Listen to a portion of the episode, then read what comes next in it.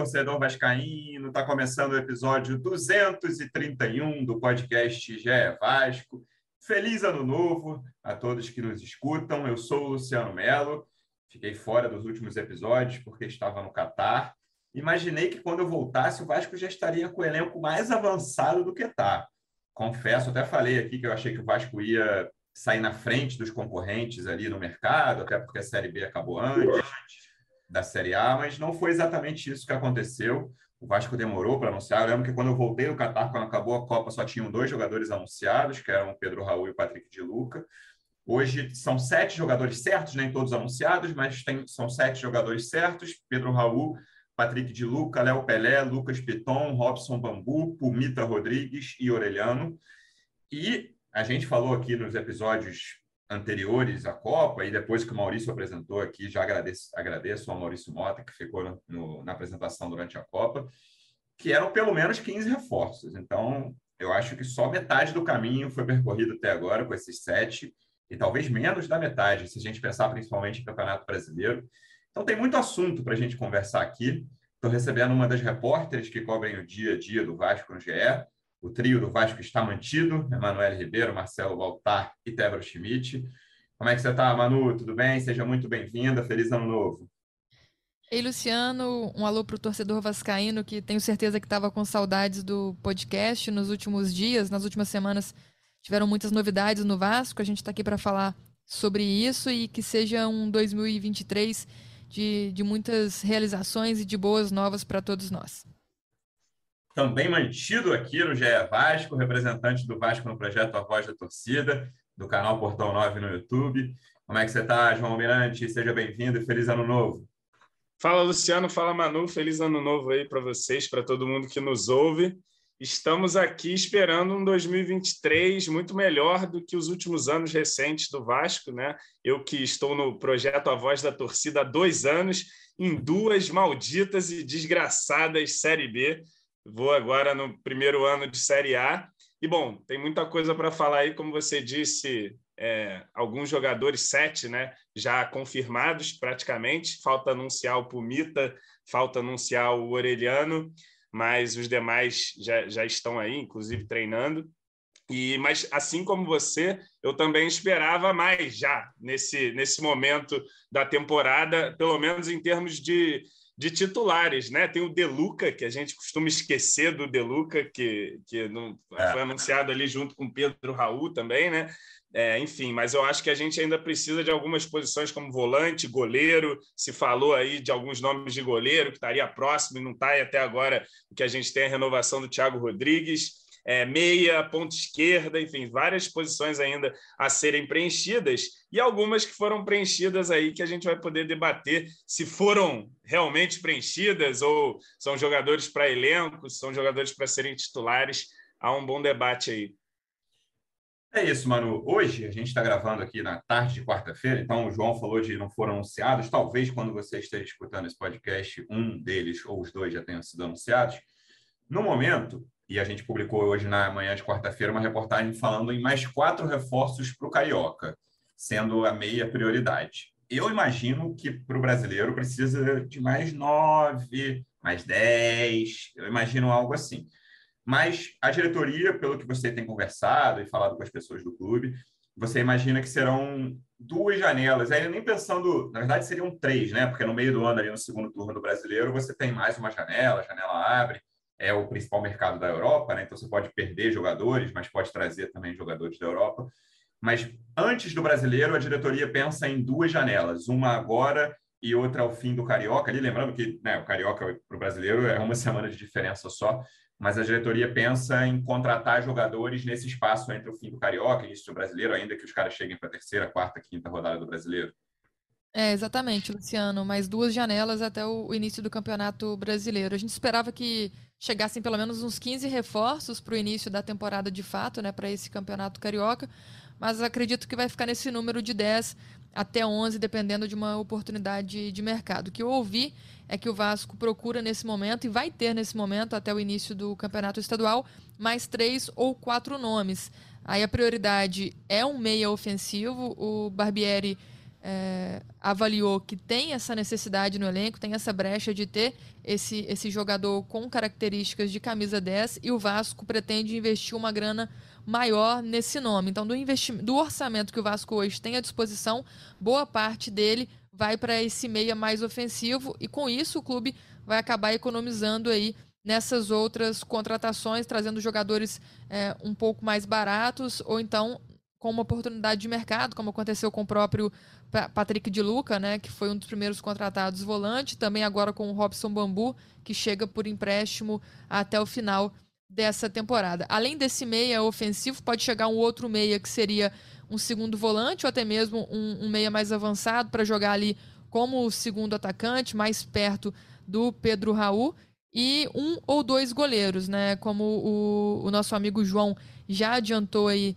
na, na saudação inicial dele, o Vasco acabou renovando com o Thiago Rodrigues, teve ali uma, uma certa confusão, o Thiago chegou até a se despedir, o empresário dele falou que ele sairia do clube, que não teria essa renovação automática, mas acabou não dando certo o futuro do Thiago fora do Vasco e ele renovou com o clube.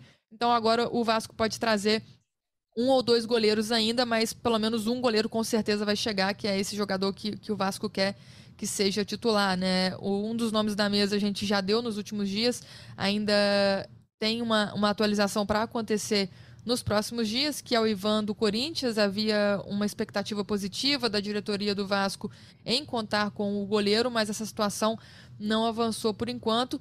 Mas então seria esses nomes, né? Um ou dois goleiros, um ou dois meias atacantes que é, seriam nomes para chegar antes do Campeonato Carioca e depois o Vasco faria o que a gente chama de correção de rota, veria o que deu errado no Campeonato Estadual e aí traria mais jogadores para o início do Campeonato Brasileiro. Então o Vasco vai salvar uma parte do orçamento para investir nessa segunda janela antes de abril e depois tem a janela do meio do ano já com o Campeonato Brasileiro em andamento, aí seria sim, de fato, uma, uma correção de rota. Mas o que o Paulo Brax disse até nesta quarta-feira em coletiva é que ele quer 80%, 90% do elenco montado para o Campeonato Brasileiro. Então, digamos que nesse momento a gente tem de 60% a 70% antes do Carioca e depois ele vai aumentar mais 20%. Mas, por enquanto, o Barbieri tem trabalhado aí com, com esses cinco reforços apenas, os outros dois ainda a, a serem apresentados não se juntaram ao elenco, fizeram exames na terça-feira, ainda vão se juntar aí ao grupo do treinador. Bom, vamos lá. Vou contando com contando já com o Pumito Orelhano, eu acho que o Vasco precisa de mais um lateral direito. Ah, o Gabriel Dias tem toda uma situação clínica que ele espera-se que ele esteja pronto no início da temporada, mas é um jogador voltando de lesão longa e é aquele jogador ali que na Série B ele passava ali por pouco do sarrafo, dava conta do recado defensivamente, era bem limitado ofensivamente. Então, eu gostaria de ter uma segunda opção melhor que o Gabriel Dias para a lateral direita. Acho claramente, sim, muito claro que precisa de mais um zagueiro. E aí a gente pode discutir se ele é, se ele é titular, se ele é reserva. Mas hoje, tirando os da base, Miranda e Zé Vitor, acho que só tem três zagueiros: o Robson Bambu, o Léo Pelé e o Anderson Conceição. E ano passado, eu estava até pesquisando isso, é uma exceção, porque os zagueiros jogaram muito em termos de quantidade. O Anderson Conceição, o Quinteiro, depois o Bosa, eles não se machucaram. Foram, o Quinteiro até ficou um pouco mais suspenso, mas o Anderson teve 50 jogos no ano. É difícil que os zagueiros titulares fiquem assim. Então, se você pensar que com o time de hoje, o Robson Bambu e o Léo Pelé são os titulares, dificilmente eles vão fazer 50 jogos na temporada. Precisa ter pelo menos mais dois. Eu acho até que o Anderson dá conta né, ali, como o quarto zagueiro ali do elenco, mas precisa de um que seja ou primeiro, ou segundo, ou terceiro zagueiro do elenco. Na minha, sim, isso para mim está muito claro. Na esquerda, eu. Olha lá, deixa o Edmar lá como reserva do, do Piton. E aí, hoje, ouvindo depois o que a Manu falou, João, o que mais me preocupa, beleza, eles sabem que meia e goleiro são posições que precisam ser endereçadas. Eu estou bem preocupado com o volante, cara porque perdeu o Yuri, que eu acho que na Série A era um cara para compor o elenco mesmo, não seria titular do time. Chegou o Patrick de Luca, que é um cara né, que é muito mais incógnito do que certeza de qualquer coisa, pode render, tem potencial, mas hoje não chega para ser titular e não tem mais muita coisa não. Assim, tem o Zé Gabriel, o Matheus Barbosa, Juninho foi embora também. Não, sim, não tem, tem mais nada ali no elenco, né? O Marlon Gomes pode jogar ali, Figueiredo pode jogar ali, Olha, estado. Mas, cara, o que tem hoje de, de volante de origem no elenco é isso: Patrick de Luca, Matheus Barbosa e Zé Gabriel. Matheus já ficou para sair, pode sair. É, são dois jogadores que não fizeram boas temporadas no ano passado, Matheus Barbosa e Zé Gabriel. Eu não imagino que eles tenham muito espaço no Vasco ao longo dessa temporada. Ficarei surpreso, mas uhum. eu, eu, eu imagino mais dois volantes aí, João. Mais Sim. dois volantes para serem contratados não vejo algo diferente disso. Aí acho que é um meia, o Nenê vai ser o banco ali, né? pelo menos nesse campeonato carioca. E aí o Nenê indo embora, eu acho que precisa contratar um reserva, mas precisa chegar um meia para ser titular, tranquilamente. E aí, mais um atacante de lado para ser titular. Assim, não, não imagino começando a temporada com o Figueiredo ou Peck. Acho que o Figueiredo principalmente pode ser útil. Peck tem lá aquela coisa do segundo tempo, de vez em quando entra bem não é para ser descartado, mas não é um jogador para ser titular hoje. O Egnaldo pode jogar ali, mas eu prefiro o Egnaldo centralizado. Então, e penso, assim, não descarto mais um centroavante. Hein? Assim, o Egnaldo é o reserva do Pedro Raul, beleza, mas talvez não seja melhor trazer um cara para compor ali com mais experiência. Então, só aqui eu falei mais um lateral direito, um zagueiro, dois volantes, um meia, um meia que precisa de outro meia para o Campeonato Brasileiro e um atacante. Mas eu vou falar, deixar o outro meia para depois. Mas dois atacantes, vai, um de lado titular e um centroavante reserva. Eu pensaria em mais sete para o Campeonato Carioca. João, o que, que você acha?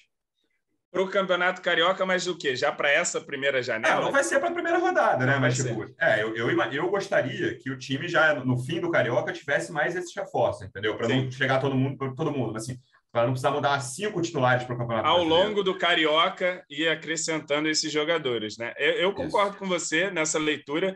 É, eu acho que a zaga, é, eu vejo o Léo com status de titular é, potencial. O Bambu pode ser, pode vir a ser o titular agora, né? Foi, foi trazido aí, mas acho que vejo o Bambu como uma questão de oportunidade, pegou por empréstimo, é um cara que, enfim, tem uma certa rodagem aí, foi muito mal no Corinthians, né? Ele vem com uma péssima referência do Corinthians, mas teve até alguns momentos no Santos, no Atlético Paranaense, não é um jogador, não é um jovem, mas também não é um velho, né? Um cara de 25 anos aí já com uma certa rodagem, mas não vejo ele em princípio de titular, nem o Deluca, né?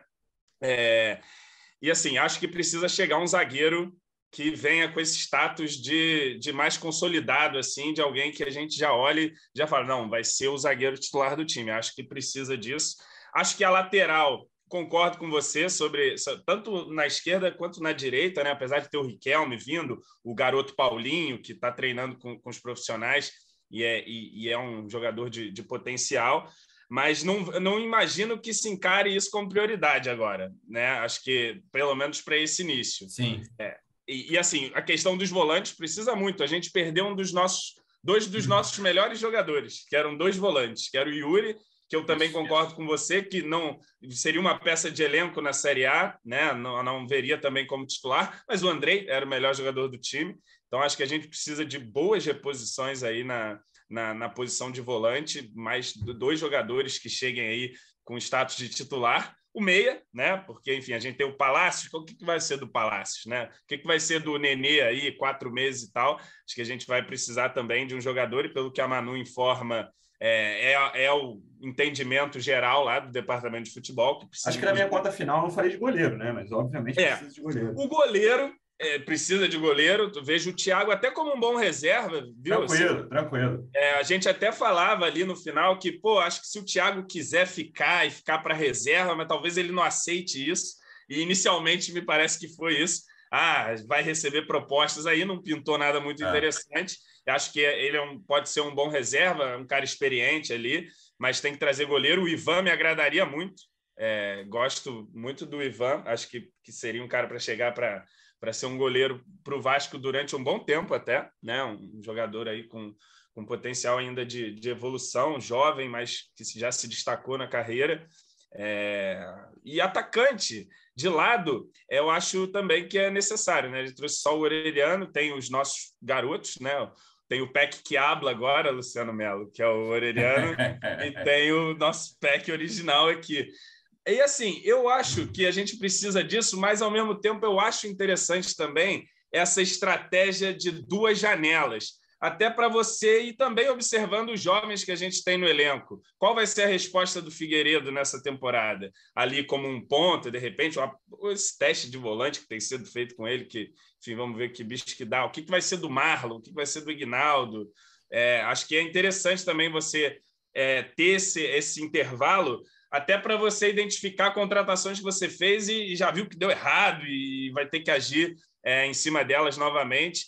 Então, assim, é, acho que pensando numa estratégia para o Campeonato Brasileiro, embora estejamos ansiosos, eu acho que faz sentido que a gente é, faça chegar a 11. Acho que chegar a 11 jogadores, 10, como a Manu disse, para esse início de Carioca, e a gente observando e ao longo do Carioca e fazendo ajustes e essas outras contratações aí, é, é, até e dando tempo de observar o que, que a garotada responde, porque Acho que, embora a gente tenha grana para contratar e tudo mais, é, a garotada que surge no Vasco agora tem bastante potencial também. Podem ser moleques a serem importantes para o time, o Marlon, o Figueiredo, o próprio Peck está tendo uma evolução física, assim, um pouco mais de maturidade também. É, enfim, acho que, que a estratégia, embora, repito, nos deixe ansiosos né, por ver as coisas acontecendo já, é, tem o seu sentido de ser. Né? E, enfim, sobre as contratações, a gente pode debater uma a uma isso. Vamos, vamos debater. Ô, Luciano, só, só, completando uma coisa que o João falou aí sobre essa questão dos atacantes de lado,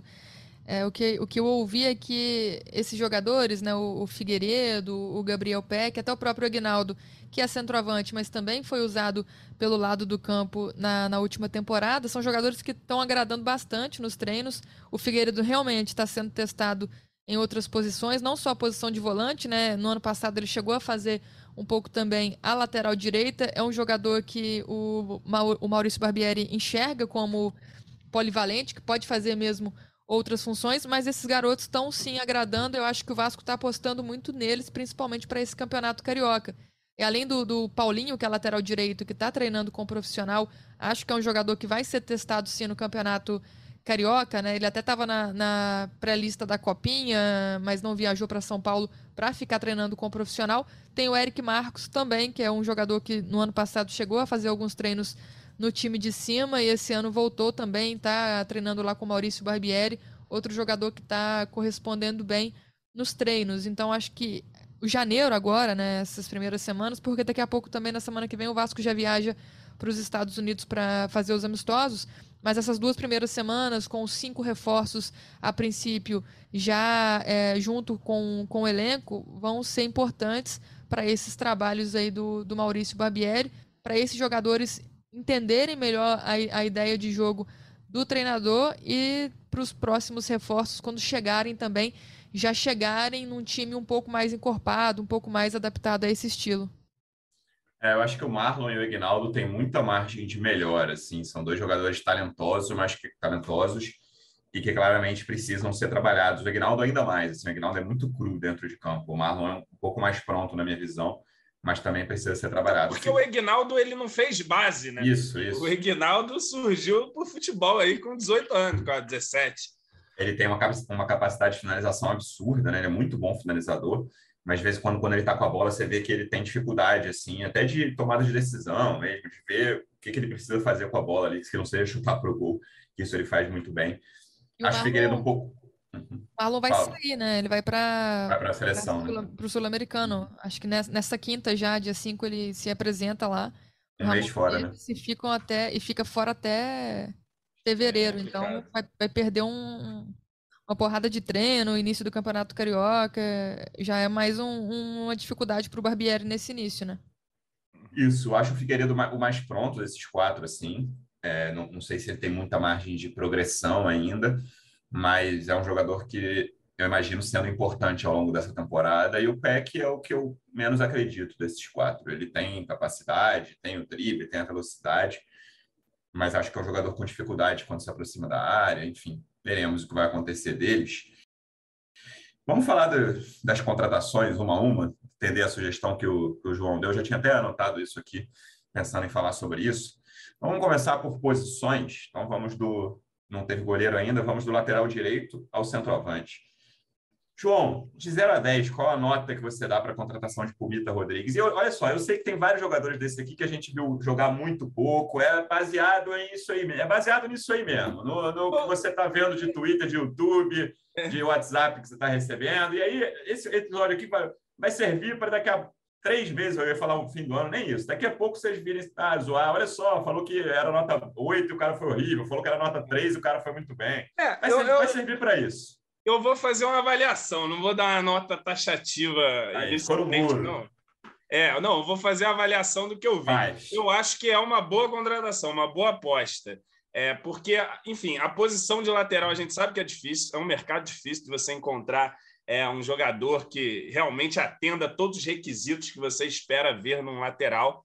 Agora, dito isso, eu acho, primeiro, o, o Pumita ele é um cara que vem em alta, pelo menos, ele vem de um bom campeonato uruguaio, pelo que, que as pessoas que acompanham, né? Ele, ele é querido lá pela torcida, acho que isso é um indício interessante. Acho que a gente tem que modular o que torcida fala, mas é interessante você ver que é um jogador que foi querido pela torcida, que foi regular no time, foi um titular lá da campanha do Nacional. Ele é novo, mas não é velho, é nessa idade perto do auge, 25, 26 anos então uma boa idade para vir. Vem da temporada em que mais se destacou. E agora, sobre o jogador em si, o que me disseram, o que a gente foi procurar saber. É um jogador que é mais ofensivo do que defensivo, né? Um lateral que se notabiliza pelas características ofensivas, de apoio, tem um bom cruzamento, chega bem na área, finaliza, inclusive já jogou de ponta, né? Já jogou no, de maneira mais ofensiva em outros momentos da carreira e que defensivamente ele não é muito bom,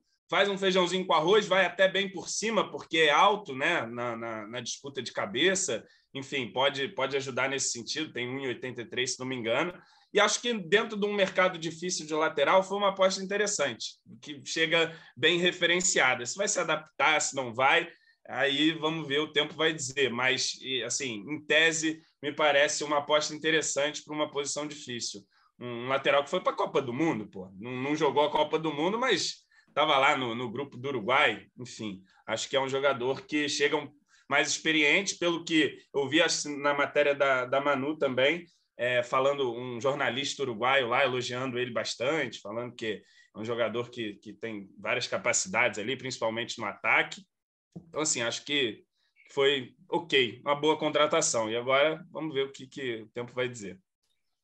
Manu, pensando no que você conversou com as pessoas, essa é mais ou menos a lógica da contratação do Pumita, né? Um lateral direito para ser titular, sabendo que ele tem limitações defensivas, mas que vem de uma ótima temporada, foi convocado para a Copa do Mundo, um jogador que chega para assumir a posição e, se tudo der certo, ser o titular absoluto do lateral direito do Vasco em 2023. É isso, mas eu acho que a gente também pode tratar ainda como aposta pela última temporada que ele fez, né? Foi a primeira temporada em um clube grande, do Uruguai, né, no, no, Nacional, e fez uma grande temporada, correspondeu à altura, não sentiu o peso, tanto que foi convocado também para a Copa do Mundo, apesar de não ter jogado lá no Catar, mas é, pelo, pelas características, pela situação da negociação, acho que o Vasco mapeou bem o mercado, investiu bem e é um jogador que chega assim para ser titular da posição, tem que encontrar esse equilíbrio ainda entre defesa e ataque, apesar das características mais ofensivas, é, pelo que eu ouvi de jornalistas que o, o, o acompanharam né, na última edição do Campeonato Uruguaio, eles disseram que ele também marca bem, tem algum problema ali que quando ele sobe muito, ele acaba cedendo muito espaço para o adversário também, mas que ele não é um, um mau marcador, só tem que encontrar também esse equilíbrio aí. Mas é um jogador veloz, um jogador que tem muitos, muito bons cruzamentos, então acho que isso também é um peso favorável para o Vasco, que sofreu com isso nas últimas temporadas, né, em 2022 também. Então acho que essa questão pode ajudar muito também o Pedro Raul, né, que é um centroavante alto, que tem bom cabeceio. Então, tendo um cara que consegue cruzar bem uma bola na área, acho que, que o Pumita chega assim com, com esse status de ser titular e chega abraçado pela torcida do Vasco, né? E ele é a cara do Adnet também. E pelo que você apurou Só também, ele, ele, é um cara que se dedica muito, né? Fisicamente, assim, é um e, cara bastante profissional. Então.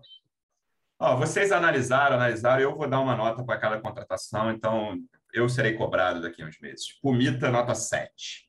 Vamos para o próximo, então, que talvez seja um dos que mais despertaram polêmica, que é o Robson Bambu. É um cara que já jogou seleção de base, jogou um pré-olímpico, que até o Ricardo Graça estava também. Era ele, Nino, Bruno, eu lembro que eram quatro zagueiros, eu fiquei com isso na cabeça desde que o Ricardo foi. Era o Ricardo Graça, Robson Bambu, Nino do Fluminense e Bruno Fux do Inter. Eram os quatro zagueiros que foram para esse pré-olímpico. O Bambu, se eu não me engano, era titular. E, mas depois que ele, ele jogou muito bem no Atlético Paranaense, isso para mim é, é, fato, mas não conseguiu se firmar, né? No início ele não teve tanto espaço assim, foi para o Corinthians ano passado, não fez uma boa temporada, 12 jogos só, entrava pouco em campo. E aí veio, por enquanto, para ser titular. O que você achou, João? Cara, esse aí não, não, me anima, não, né? Justamente por esse histórico recente. É, você falou aí muito bem que ele teve passagem em seleção de base, jogou no Santos também, se não me engano, né? Até que foi bem. Deve ter tido feito, é. Feito alguma coisa para ter atraído a atenção lá do time da França, que comprou ele por uma boa grana, me parece também. O Corinthians trouxe, e, e, ele no Corinthians foi muito mal. A, a, a corneta para cima dele no Corinthians é muito grande. Eu vi uns lances lá, ele dando umas falhas. É, e fui ver a análise do jogador, né? É, também. Muitos analistas hoje em dia aí no nosso Twitter, no nosso YouTube. E assim, tentar ver pontos positivos e negativos do jogador. Ele parece ser um jogador que, que isso é uma característica, é um perfil dos jogadores da, da defesa que se notabilizam mais com a saída de bola, com a construção, com passe longo, do que pela zagueiragem, né? E vamos ver se isso vai dar certo no fim das contas. É, enfim, é, acho que é um jogador que, para mim, chega para ser composição de elenco. Não, não posso imaginar que o Robson Bambu chegue no Vasco agora com status de titular absoluto da posição. Né? Titular absoluta, enfim, até uma coisa que não, não, existe muito, mas não, não vejo ele chegando com status de titular, não. E acho que, que se ele vier a ser titular, vai ser uma surpresa, uma grata surpresa, né? Sim, se realmente se encaixar. Mas não, não me anima, não. Contratação aí bem questionável.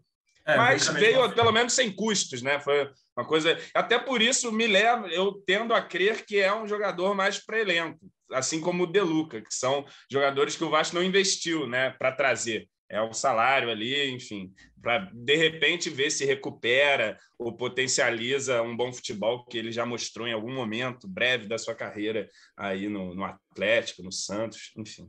É, eu vejo da mesma forma no sentido de que seria uma contratação no mundo ideal para mim, para jogador compor elenco, mas ao que é. tudo indica nesse início de temporada ele vai ser titular porque dentro das quatro posições que você falou, Manu, mais quatro jogadores, tudo indica de que não, que não há mais um zagueiro, né? Então o Vasco começaria a temporada com o Robson Bambu e Léo Pelé. É, essa é a tendência, né? O Robson Bambu jogando ali pelo lado direito, o Léo Pelé jogando pelo lado esquerdo, concordo com vocês. Para mim seria também um jogador para compor elenco, principalmente olhando para a última temporada, né? No Corinthians fez apenas 12 jogos, oito como titular, participou de, de alguns erros do clube na temporada, de algumas derrotas que acabaram marcando negativamente o jogador, é, perdeu espaço no Corinthians, tanto que antes mesmo do clube se, se reapresentar ali em dezembro, já tinha a definição de que o Robson Bambu não continuaria para essa temporada. É um jogador para compor elenco, mas que nesse primeiro momento, para o Campeonato Carioca, vai ser titular, pelo que a gente é, entende, né? E acho que vai ser um teste também para ele para ver como o Vasco vai poder utilizá-lo aí ao longo da temporada. Tanto que é um teste, é uma aposta que o contrato dele é o mais curto de todos que o Vasco contratou até agora, né? Chega por empréstimo, é uma negociação diferente, fica até só, a, só até o final da temporada. Então o Vasco vai ter aí um ano de 2023 para avaliar o Robson Bambu. Eu vou dar nota 4 para essa contratação. E se o Robson Bambu quiser ser o melhor zagueiro do Campeonato Brasileiro, será muito bem-vindo. Se quiser vir aqui e depois falar, ó, oh, me falaram que vocês deram nota 4 para minha contratação, tá tudo certo. No fim do mas... ano você pede desculpa, né, Luciano? É isso. É. Com o que a gente tem hoje, a minha nota é 4. E aí vamos para o outro zagueiro que chegou, Léo Pelé se apresentou hoje, no dia que a gente está gravando, na quarta-feira, jogador no qual o Vasco investiu dinheiro, vinha no São Paulo jogando com regularidade, não, é, não chega a ser titular absoluto, mas era um cara que jogava bastante no São Paulo em termos de quantidade. Não era muito querido pela torcida, mas também não é aquela coisa odiado pela torcida, era um cara que dividia sentimentos ali na torcida do São Paulo. E aí acho que nem vale levar muito em conta a torcida do Fluminense, porque ele jogava numa posição diferente, né, lateral esquerdo. Hoje ele é zagueiro, quem o transformou em zagueiro foi o Não, e, e, outra coisa, Luciano, virou mania agora qualquer contratação é bagre. É, bagre, é, não, é, é, um meme, é um meme de, de 22, 23, esse mercado em todos os clubes é isso, é, é bagre, é bagre. E então no Flu ele jogava como lateral esquerdo, e aí o Fernando Diniz no São Paulo o transformou em zagueiro, ele deu um impulso na carreira, ganhou espaço no clube. Acho uma contratação interessante em termos, mas que assim é uma contratação que tem um teto alto e um, e um chão baixo, assim, né? Tipo, pode dar bastante certo, falando uma coisa óbvia aqui, mas pode dar bastante errado também. Como é que você vê esse acerto, João? Cara, então, eu acho que pesa muito na questão do Léo, é, que não quer mais ser chamado de Léo Pelé, inclusive isso nas transmissões vai ser dito toda hora. É o Léo, que é o Léo Pelé, que não quer mais ser chamado de Léo Pelé, agora é só Léo e tal. Eu acho que o que pesou muito foi o valor, né? Quando o Vasco contratou 16 milhões, assim, né? Caramba, meu irmão, o Vasco está gastando 16 milhões no Léo. Agora, sobre o jogador, vi, notei essa mesma coisa que você, uma certa divisão de sentimentos na torcida do São Paulo em relação ao Léo. Tem muita gente que corneta, tem até um vídeo que correu à internet de um dos influenciadores do São Paulo. Porra, é um clipe só de edição dele falando mal do Léo, né? Do Léo Pelé e tal, não sei o quê. Mas também vi reações de, de São Paulinos que, que gostariam, que gostavam do Léo. O próprio Rogério me parece que queria a permanência do Léo. E assim, para os treinadores que passaram no São Paulo, o Léo foi titular com todos eles, né? Com Crespo, com Diniz, Diniz, inclusive, que transforma ele em zagueiro, o, com o próprio Rogério. Então, é um jogador que vem de dois anos de titularidade num grande clube do futebol brasileiro, com uma grande exigência. Embora tenha cornetagem e tudo mais, é, enfim, que é, enfim, todo jogador passa um pouco por isso, mas ele se consolidou aí como um zagueiro de Série A, né? Então, acho que, assim, é, acho uma contratação interessante pelas características de jogo, repito, vai tudo nessa filosofia de, de zagueiros construtores, de laterais ofensivos, de um time que tende a, a, querer jogar com a bola, jogar ofensivamente. E o Léo ele se destaca justamente nesses fundamentos. Né? Se você for analisar os scouts dele, ele tem uma boa bola longa, uma boa saída, uma boa condução de bola de zagueiro assim para um zagueiro, até porque ele foi lateral, então ele tem um, um cacuete a mais para sair com a bola, para avançar no campo, para dar bons passes, enfim, é o que, que se destacava dele, né? Inclusive, é, nessas pesquisas que a gente faz na internet para ver, tinha no, no meio do ano uma thread lá de um scout desse de, de internet do São Paulo, destacando que o Léo era muito importante para o time. Tá? Tinha um monte de gente elogiando o Léo também. Então, assim, a gente sabe que essa relação torcida e jogador é meio volátil, mas ele já apresentou qualidades, né? principalmente é, nessa questão de construção, né? mais, mais do que um zagueirão rebatedor, esse zagueiro que tem qualidade para sair com a bola, para encontrar passe, enfim, que eu acho que na filosofia do Barbieri é importante você ter zagueiros que tenham qualidade de, é, de passe, né? para você ter a posse de bola ali e menos rebatedores eu acho um risco, de, de uma certa maneira, assim, você também apostar todas as suas fichas nessa ideia de que você vai ter um time com a bola, construtor e tal, porque a gente vai enfrentar times melhores, mais consolidados, em que vai ser necessário uma boa dose de zagueiragem ali para os nossos homens de defesa, né? Vamos ver como isso sai. Agora, resumidamente, acho que o Vasco trouxe um zagueiro com nível de Série A para compor o seu elenco e, e inicialmente ser um titular. É, acho que foi essa lógica também, né, Manu, que indicou essa contratação, principalmente a construção e a experiência do jogador em Série A. Sim, sim, um jogador que tem essa facilidade de se adaptar ao estilo de jogo do Barbieri. Entendo até os questionamentos da torcida, mas eu não, não acho que o, Vasco tenha investido um valor muito alto, é, exorbitante assim no Léo. Acho um valor até justo pelo que o jogador mostrou nos últimos anos, né? Teve essa questão da oscilação, de uns gostarem, outros não, mas é um jogador que chega assim com esse status de titular. Foi apresentado nesta quarta-feira, estava lá no CT do Vasco, gostei é muito. É um gente boa toda a vida também, o nosso Léo. Né? Sim, não, gostei muito da apresentação do Léo, do, do jeito como ele fala. Deu uma, uma excelente entrevista, falou também que é um cara assim estudioso, que gosta de ver vídeos que é curioso, gosta de perguntar, de escutar. É, disse que a constante evolução é, é, um processo que faz parte da vida dele, então ele está sempre buscando melhorar. Gostei bastante do, do que ele falou. Vamos ver na prática em campo nessa temporada pelo Vasco, né? Mas pelo que eu vi hoje, né, nessa quarta, me parece que vai ser um personagem interessante aí dessa temporada. Vou dar nota 6 para essa contratação e acredito no Léo. Acho que vai fazer uma boa temporada, mas pelo que a gente sabe até agora, minha nota é 6. E aí vamos para a lateral esquerda. Lucas Piton tem algumas características parecidas com o Léo, no sentido de ser um jogador que custou dinheiro, vindo de um grande clube paulista, no qual ele não era muito querido pela torcida, mas tinha seus defensores. O que você achou dessa contratação? João. É, cara, eu faço uma análise parecida com a do Pumita também. Lateral, você sabe, eu, devo falar isso em todos os programas aqui há dois anos. é uma posição desgraçada do futebol. Nem a seleção brasileira está resolvida com os seus laterais, né? Que dirá. É, viu a, o final da Copa do Mundo, a Argentina, em certo momento, colocou o Acunha, que é um lateral esquerdo horroroso, campeão do mundo. Pois é, esse é, esse é o mercado de lateral. E dentro desse mercado, eu acho também o, Piton, que é mais, mais jovem que o Pumita, 22 anos, é uma aposta também interessante. Um jogador que tem, que, que tem nível de Série A, né? Tá aí já desde sempre no Corinthians, embora ele não seja um titular absoluto da posição, foi titular em vários momentos, tem vários jogos do, do Piton, jogos importantes, jogos de Libertadores, jogos de, de Copa do Brasil, final, se não me engano, a final da Copa do Brasil ele foi titular, enfim, joga Série A aí constantemente, já tem uma certa rodagem e experiência, apesar da pouca idade. Tem um potencial de, de, de evoluir, de crescer, porque é um jogador de 22 anos. De, repito, numa posição difícil, um jogador que vem de um time grande de Série A também, está acostumado com, com pressão, em jogar representando uma grande camisa, uma grande torcida.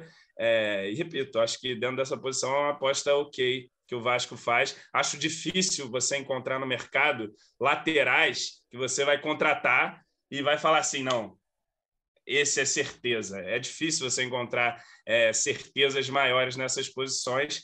E, bom, somando tudo aí, a juventude, o potencial, a experiência, a rodagem que ele já teve em time grande, acho que o Piton chega para ser um lateral superior ao que tivemos nos últimos anos. É a minha expectativa. Tudo bem que o parâmetro dos últimos anos é difícil de levar em conta. E, bom, mais um, um, uma coisa do estilo também. É um lateral que se destaca pelas características ofensivas, né? Isso, a defesa isso. deixa um pouquinho a desejar, segundo é, trouxeram aí as referências, os torcedores do Corinthians e tal, os analistas, mas que no ataque, no apoio, tem até suas valências, seus predicados ali, tem um bom cruzamento também. Então a gente passa a ter dois laterais que são fortes no apoio, né, e que tem essa capacidade de fazer bons cruzamentos para um bom centroavante que pode aproveitar esse tipo de jogada. Então, assim, é, é um, uma aposta para mim válida também. É, eu gostei do Piton mais do que a média, assim, por causa muito dessa questão dos laterais esquerdos, que e na lateral direita é a mesma coisa, né? Você pensar em quem são os melhores do mundo hoje, tanto na direita quanto na esquerda, você vai ter dificuldade, o Hakimi na direita, na esquerda vai lá um Alfonso Davis, é muito Geralmente difícil. esses que são bons, assim, o lateral que é completinho, que é bom na defesa, bom no apoio e tal, na construção, ele não está aqui no, no Brasileirão jogando não, é, na direita. Quanta, né? Quantas é vezes o Fagner foi o melhor lateral direito do brasileiro? Deve ter sido, sei lá, nos últimos 12 anos aí, oito vezes foi o Fagner, não seja no Vasco ou no Corinthians, foi o melhor lateral direito do brasileiro. É. Assim, é toda hora. Toda hora Se você for ver, por exemplo, o Fluminense estava improvisando o Caio Paulista na lateral Acho... esquerda aí uhum. o ano inteiro, sei lá. Exatamente, fazendo, era um revezamento lá, era Cris Silva, Pineda e Esqueci até o outro, que era, acho que era um E o melhor era sempre saída. que estava é, de fora. Né? Exatamente. Não, era, era um terror para a torcida. E aí é um jogador também num patamar parecido com esse do Léo, Manu, de chegar de, com experiência de Série A, de jogar em clube grande para assumir a posição. Sim, é, essa experiência dele no Corinthians eu acho que pesou muito para o Vasco ter ido atrás desse jogador, um jogador que já não estava tendo tanto espaço assim no Corinthians o que facilitou essa negociação, apesar de ter tido algumas oportunidades, como disse o João, teve ali alguns jogos como titular. É, conversando com o pessoal lá de São Paulo, todo mundo acredita que é uma boa aposta, sim, que se encaixa no perfil do que o Vasco está buscando, né, em questão de negociação, por ser um, um, um, cara jovem, um cara que tem potencial ainda de crescimento e de evolução e que pode ter esse retorno tanto técnico quanto financeiro para SAF. Eu gostei dessa aposta também. Acho que é mais um jogador que, que chega com um status positivo. Vou dar nota 7 também por ser lateral. E aí a gente chega ao jogador menos conhecido dos sete que o Vasco contratou até agora. Tudo bem com o Orelhano e o próprio Comita, mas eram jogadores de maior cartaz. O Patrick de Luca a gente via na Série B, no Bahia, mas era um jogador que não era titular. O que, você achou, João? É, cara, eu não, apesar do Bahia ter disputado a Série B e, e a gente também, eu não, não acompanhei tanto o Patrick De Luca. É, pelo que fui procurar saber e pesquisar, ele apareceu muito bem no Bahia, é, a ponto de que na época da renovação dele, fui lá no tweet do nosso Bahia anunciando a renovação e estava lá a torcida do Bahia. Tem que renovar para sempre, tem que botar multa de um bilhão no Patrick De Luca, garoto muito bom e tal foi titular do Bahia ao longo da temporada e aí a impressão da torcida se inverteu já completamente, né? Ele saiu de lá bastante criticado, é, ficou marcado por algum, algumas é, algumas paçocadas ali. Lembra um, um, lance clássico Londrina e Bahia, sei lá, que o cara do Bahia no último minuto chuta uma bola para escanteio totalmente aleatória, era o nosso Patrick De Luca lá envolvido. Era ele. Nessa situação e tal, e ficou um pouco marcado por isso mas ainda assim foi um titular do Bahia ao longo de toda a campanha da Série B. Aí, enfim, jogou, jogou no Bahia, vem, vem de uma temporada em que ele atuou bastante. É, sobre características do jogador, também parece ser mais um volante desses que se notabiliza pela saída de bola, pela inversão de jogo, pelo passe, não pela marcação, pela roubada de bola. Você vê a comparação é, dele com o Yuri, por exemplo, você vê que são jogadores de características totalmente diferentes. Né? O, o Patrick é um cara de mais passe, de mais participação no, no jogo com a bola no pé e menos e mais fraco na marcação, bem mais fraco na marcação, né? É, vejo um cara que chega também a sem custos, né? Como um, uma, um, uma aposta aí, uma oportunidade de mercado, um jogador também jovem, 22 anos, que surgiu muito bem e não foi bem na última temporada, pelo menos segundo a avaliação aí do, dos torcedores do Bahia, para mim chega como peça de elenco sem grandes expectativas assim em cima dele para ser uma peça importante no ano. Tomara que nos, todos desses nos calem a boca, Luciano Melo, é sejam grandes é, jogadores. esteja dando, distribuindo nota 10 ao fim do ano. É, aqui. É. Pô, torcida é só essa, mas estou analisando hoje, estamos analisando com o que a gente tem. Você imagina um jogador. É, você imagina um jogador inicialmente reserva, Manu, ou com essa decisão de contratar mais gente para o brasileiro, inicialmente você imagina ele começando o ano entre os titulares? Acho que pode até começar o ano entre os titulares, sim, olhando as opções que o Vasco tem no elenco, né? Agora é, perdeu o Andrei, o próprio Yuri Lara já havia saído em dezembro, né? Foi para o Japão. Mas é esse jogador que a gente ficou nessa dúvida quando ele foi contratado, né? Se era um jogador que chegaria para essa posição do Yuri, até se falou que ele era um volante mais de des desconstrução, mas depois, analisando o perfil do atleta, ele mesmo falou na apresentação dele que ele não tem nada a ver com o Yuri, são características diferentes, que é esse cara que gosta de ver o, o jogo de frente, que tem um bom passe, que chega até na área para finalizar. É um jogador menos de desconstrução e talvez mais de construção, mas eu vejo também, assim como eu falei dos outros, né, uma aposta, nesse caso uma aposta diferente, porque o Vasco aproveitou uma oportunidade de mercado, um jogador que estava sem clube, sem vínculo depois de terminar o contrato com o Bahia, um jogador que chega sem custos, então isso também acho que tira um pouquinho o peso do Patrick de Luca nesse Vasco, é, para o Vasco poder observá-lo, né? Mas acho que vai utilizar o Campeonato Carioca sim para observar o, o De Luca e ver como ele pode, poderá ser utilizado ao longo da temporada. E é um jogador também que começou a carreira na base, né? Ele jogou a base no Palmeiras, começou como zagueiro, então talvez é, pode até ser utilizado pelo Barbieri também em outra posição. A gente falava aqui da necessidade de contratar mais zagueiros, então o Patrick De Luca aparece aí com, com essa possibilidade também, apesar de que foi contratado para ser volante, jogou como volante a última temporada no Bahia. É, eu vou dar nota 4, mais uma vez, torcendo para no fim do ano estar aqui dando nota 10, dizendo que foi o melhor volante do Campeonato Brasileiro e está tudo certo. Orelhano, João, é uma contratação polêmica. Já vi gente achando ótima, já vi gente achando péssima, que é um dinheiro mal investido, outros dizendo que é um dinheiro muito bem investido. Do que você viu dos vídeos, do que você leu nos fios, o que, que você acha do Aureliano? Bom, meu amigo, nos vídeos trata-se de Diego Armando Maradona ali na, na ponta direita do Vasco.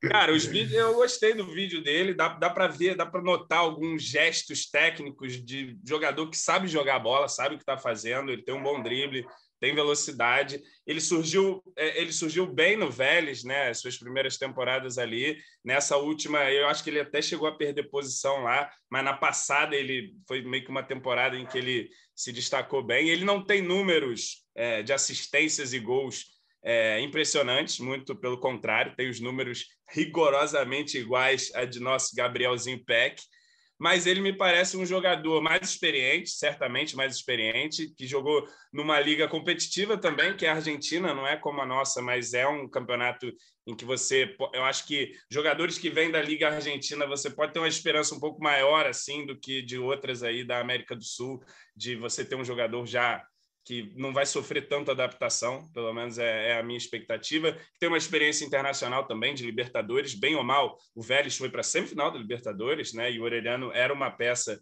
importante desse time. É, me parece um, um, jogador de talento, de, de, potencial assim técnico a ser desenvolvido também. Não é um jogador que chega pronto aqui ao Vasco.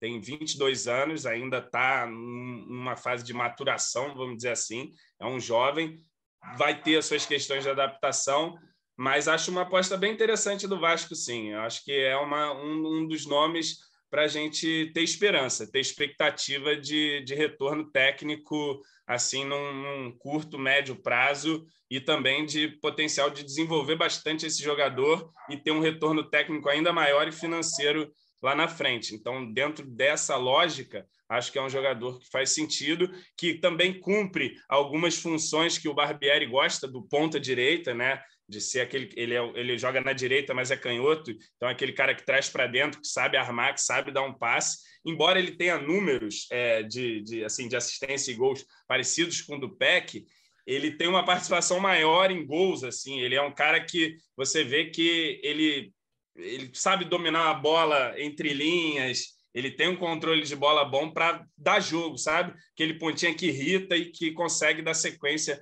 às jogadas. Eu tenho uma, uma boa expectativa em cima do, do Orelhano aí, é, sabendo que é um jovem ainda e que talvez não chegue aqui pronto, mas é um potencial talento aí que acho interessante apostar. Manu, me parece ser um jogador que casa muito com esse tipo de perfil que a 777 que a 777 quer, né? De um jogador com alguma experiência, mas com margem de melhora e de progressão. Ele é um jogador de 22 anos, que já tem algumas temporadas na primeira divisão argentina, num clube importante, ainda que não seja um dos maiores da Argentina. Chega para ser titular e, quem sabe, ter essa progressão que o Vasco espera dele para até em algum momento ser revendido ou para fazer ter uma entrega técnica dentro de campo. É, jogador jovem, com rodagem, vem com, com essa experiência. Foi o destaque do Vélez na última temporada, apesar de o Vélez ter feito uma temporada instável, né? É um dos jogadores que se destacaram, que foram bem em 2022. Não é um jogador que costuma marcar muitos gols, mas como o João disse, tem uma participação legal é, no ataque. E é um jogador que está totalmente dentro desse perfil da 777. Chegou a ser especulado, inclusive, por clubes europeus, né? O, o, Vasco teve uma certa dificuldade nessa negociação, chegou a um acordo com o Vélez, mas precisou também convencer oh, o jogador. O Luiz Melo teve que jantar lá com todo o seu charme com o Orelhano e empresários para trazer o homem, teve que ir lá em Buenos é, Aires. Mandou até o, o CEO lá para a Argentina, né? Mas é um jogador que tem números é, bons, assim, que jogou muito na, na última temporada, então acho que chega nessa questão de, de uma, forma, uma forma física legal. E o Marcelo Baltar também, nosso colega, falou com jornalistas lá da Argentina antes do, do Orellano. Orelhano, Orejano, vou chamar ele de Orelano. Estamos no Brasil, vou chamar de Orelano. eu sou Emanuele com dois amigo... L's, João. Ninguém me chama de Emanuele, né? Não, segundo, segundo meu amigo Gustavo Melo, lá do Portão 9, que mora na capital da Argentina, Buenos Aires, eles falam orechano. Não, é, dois L's na Argentina vira X ou CH, como você quiser, mas na Espanha já é completamente diferente, é. cada lugar é isso, mas na Argentina é orechano. Aqui é orejano. É, é isso, orelhano. Eu vou orelhano, orelhano, é, orelhano é mais fácil para a gente falar, né? Mas é, é, um jogador que teve essa participação interessante na última temporada e que os jornalistas argentinos disseram que é uma aposta certeira do Vasco, que é um jogador que teve destaque e que tem muito espaço para crescimento, então acho que casa muito com esse projeto para a temporada 2023. Crescimento, inclusive físico. Eu já falei, tem que dar um hipercalórico para esse rapaz aí, para ele ganhar uma carcassinha ali. Vou dar nota 6. É Vou dar nota 6 por Orechano. E aí a gente animado, chega... hein, Luciano Melo? Vamos, quero esperar. Vamos esperar o Aureliano. Vamos ao centroavante, João. Pedro Raul, o mais conhecido de todos esses, né? Fez uma boa temporada pelo Goiás, tinha ido bem no Botafogo, a torcida não gostava, falava que ele ia muito para a noitada, foi para o Japão, mas vem de uma ótima temporada e é o jogador para ser o camisa 9 e, quem sabe, entregar uns 30 gols na temporada. É a expectativa. Esse chega indiscutivelmente com status de titular e, e para mim, a, a, grande contratação até aqui, se você avaliar vários fatores envolvidos nessa negociação. Primeiro, os valores. Achei muito bom o pagamento que o Vasco conseguiu fazer pelo Pedro Raul, 10 milhões, num centroavante que vem em uma ascensão técnica na carreira. Ele vem fazendo temporadas cada vez melhor. No, no Goiás foi muito bem, num time que era limitado ofensivamente, e ele conseguiu aproveitar muito as chances dele, teve um percentual de conversão de chances muito grande. É um cara que tem, sabe fazer um pivô, sabe participar do jogo fora da área. É um cara que tem uma imposição física também, finaliza muito bem, é, tanto por baixo quanto por cima, né? Um cara que pode explorar muito bem o jogo aéreo aí dos nossos laterais ofensivos, né? Com, com seus bons cruzamentos.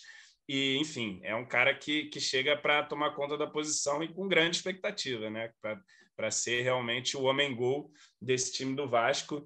E, enfim, acho que o Pedro Raul é uma contratação que o mercado, de forma geral, avalia como um acerto do Vasco.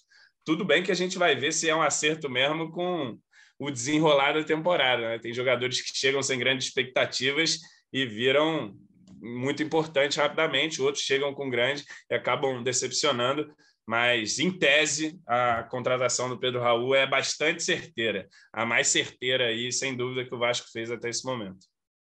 É, talvez o jogador que chega com maior expectativa, Manu, na sua opinião, pelo até conversando internamente no Vasco. Eu acho que sim, é o jogador que chega mais pronto pelo que mostrou na última temporada. Cumpriu bem a sua função, que é fazer gols, se destacou por um clube que não tinha, que não tem tanta expressão, né, que ninguém esperava tanto no último campeonato e acabou sendo o vice-artilheiro do Brasileirão e numa posição carente do Vasco, né? O Vasco teve o, o Cano em 2021, mas não era um, um, centroavante de ofício, apesar de ser um jogador que fez muitos gols, né? E nas últimas temporadas acabou sofrendo muito com essa posição, então acho que o Pedro Raul chega com, com mais certeza de que pode dar esse retorno positivo aí no ataque. E é um jogador mais completo, que está numa idade boa, 26 anos, né, no auge da sua carreira, fez sua melhor temporada agora, mas é um jogador que oscilou muito também nas últimas temporadas, né? Bateu lá em cima, voltou, bateu lá em cima, voltou.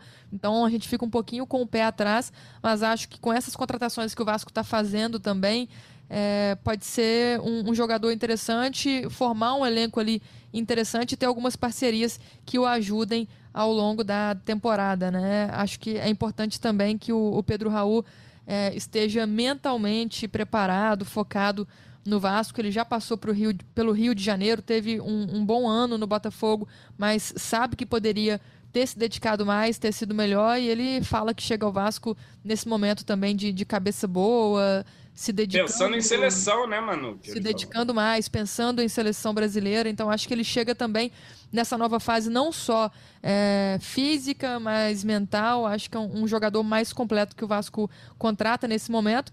E é muito legal, né, ver que o, a mudança no perfil de contratação, a gente falou isso nas últimas semanas, tem sido um assunto bastante debatido. Mas o Vasco tentou o Pedro Raul no início da temporada por empréstimo, perdeu a briga para o Goiás e agora, uh, um ano depois, conseguiu comprá-lo, pagou aí é, 2 milhões de dólares ao Kashiwa do Japão. Então, o Vasco realmente mostra que está num, num, momento diferente com a SAF. Minha nota é 8, é a maior nota para mim, a do Pedro Raul. Acho que tem tudo para fazer uma grande temporada. Vem de uma temporada de 26 gols e 50 jogos pelo Goiás e a gente imaginava e torcia para que chegasse um centroavante desse calibre e imagino que chegou, vamos ver dentro de campo, sempre diferente. Falando em saídas, João, é, as saídas fora aquelas que eram esperadas, acho que dá para a gente citar os dois volantes, que você já até falou sobre isso.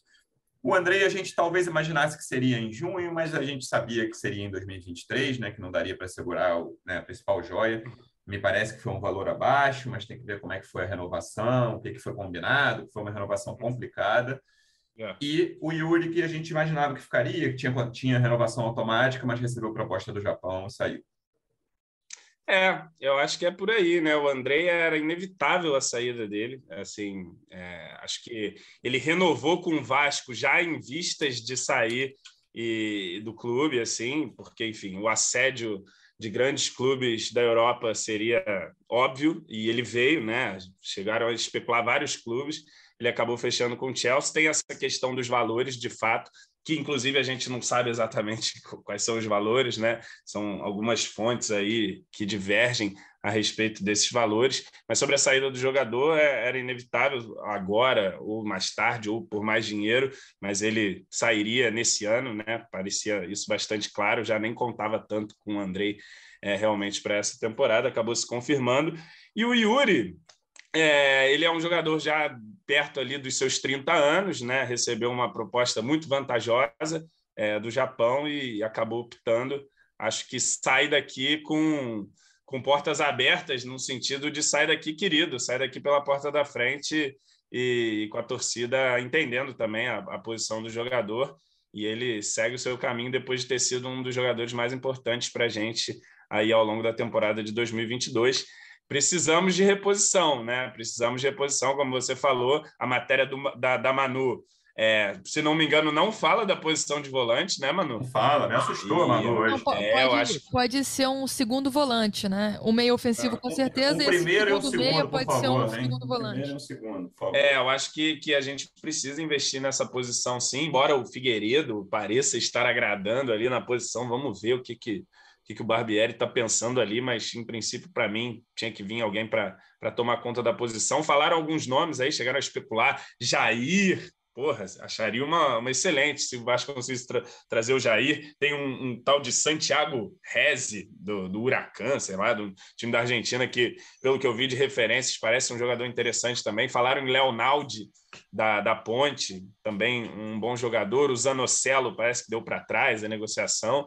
Mas o Vasco, ao, ao, que me parecia, o Vasco estava procurando jogadores dessa posição. É, eu acho que pelo menos um vem nesse mercado. De mapeamento do mercado, um né? É. É. Eu gostaria de dois, mas acho que um vem.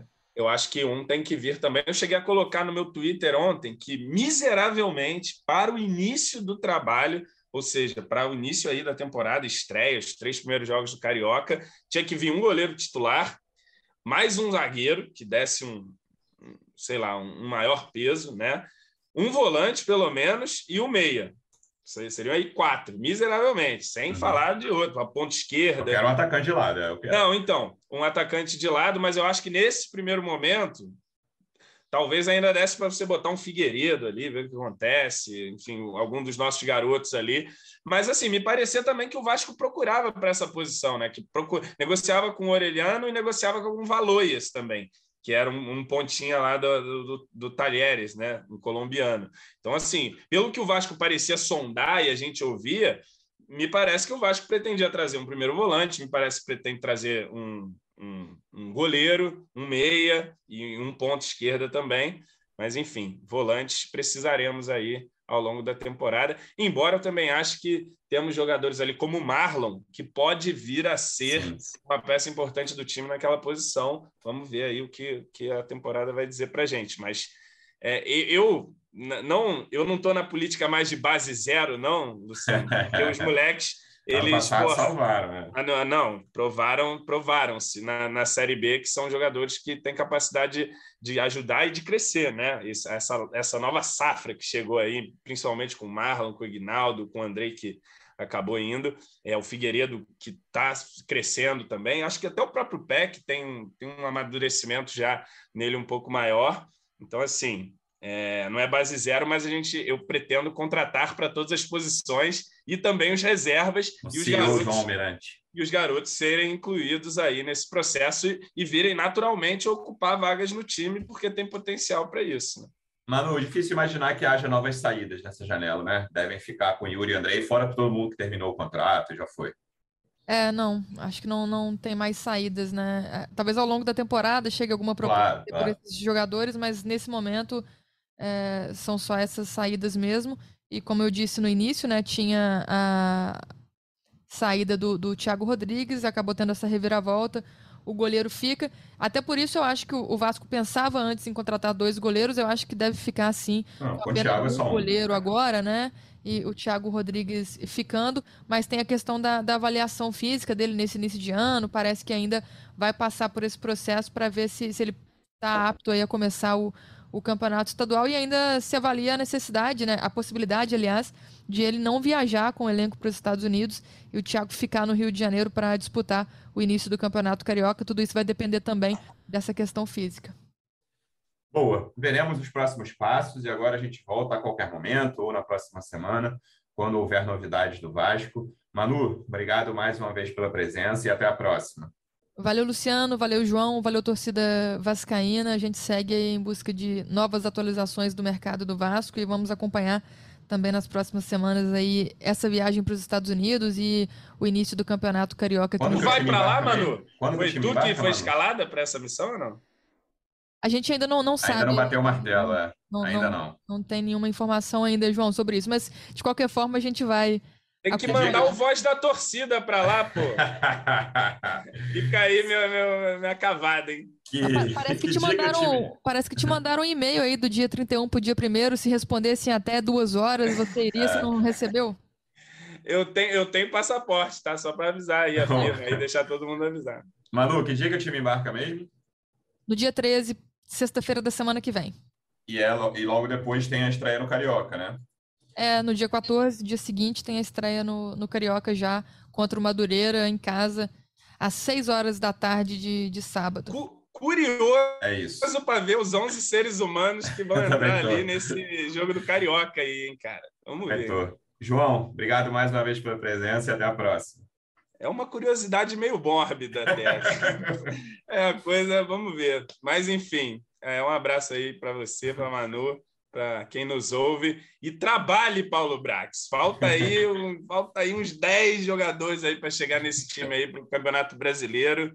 E tem que ser 10 certeiros aí. Vamos, vamos ver, vamos ver o que acontece. Nessa também, mais uns 10 até começar o brasileiro. Torcedor Vascaíno, obrigado mais uma vez pela audiência. Até a próxima. Um abraço. Vai o Juninho na cobrança da falta.